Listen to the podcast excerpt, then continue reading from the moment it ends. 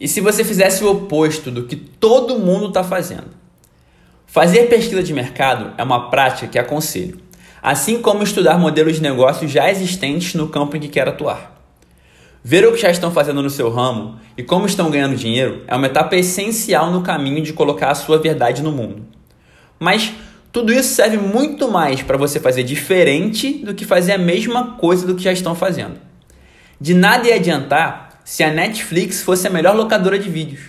Quando ela fez o que mais ninguém havia feito, cobrando mensalidade por um catálogo imenso de filmes, ela criou um novo mercado sem concorrentes. Então, ao invés de ficar brigando por consumidores, estabeleça um novo nicho e todos eles serão seus. Além do que, é muito mais divertido assim. Ao invés de se perguntar como posso ser o melhor no que já fazem, se pergunte como posso fazer algo completamente diferente nesse segmento de mercado. E dê asas à criança criativa que vive dentro de você. Muitas vezes começamos um negócio com essa mentalidade, mas diante de tantas regras e julgamentos, abandonamos esse espírito empreendedor. Para quem já tem um negócio, tente se lembrar agora das ideias que teve na abertura desse, antes de se enquadrar.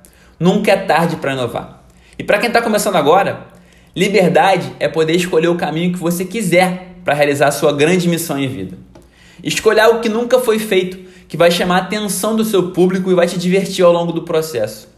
Nunca houve na história do mundo melhor momento para fazer algo novo. Todos estão sendo obrigados a se reinventar nesse confinamento. Por isso, ninguém vai te julgar. Aproveite o empurrãozinho que o mundo te deu para repensar as escolhas e faça algo completamente diferente da maioria. A hora é agora. Eu mal posso esperar para ver o que você vai inventar. Conte demais comigo na jornada. Hoje sempre, vivendo de propósito.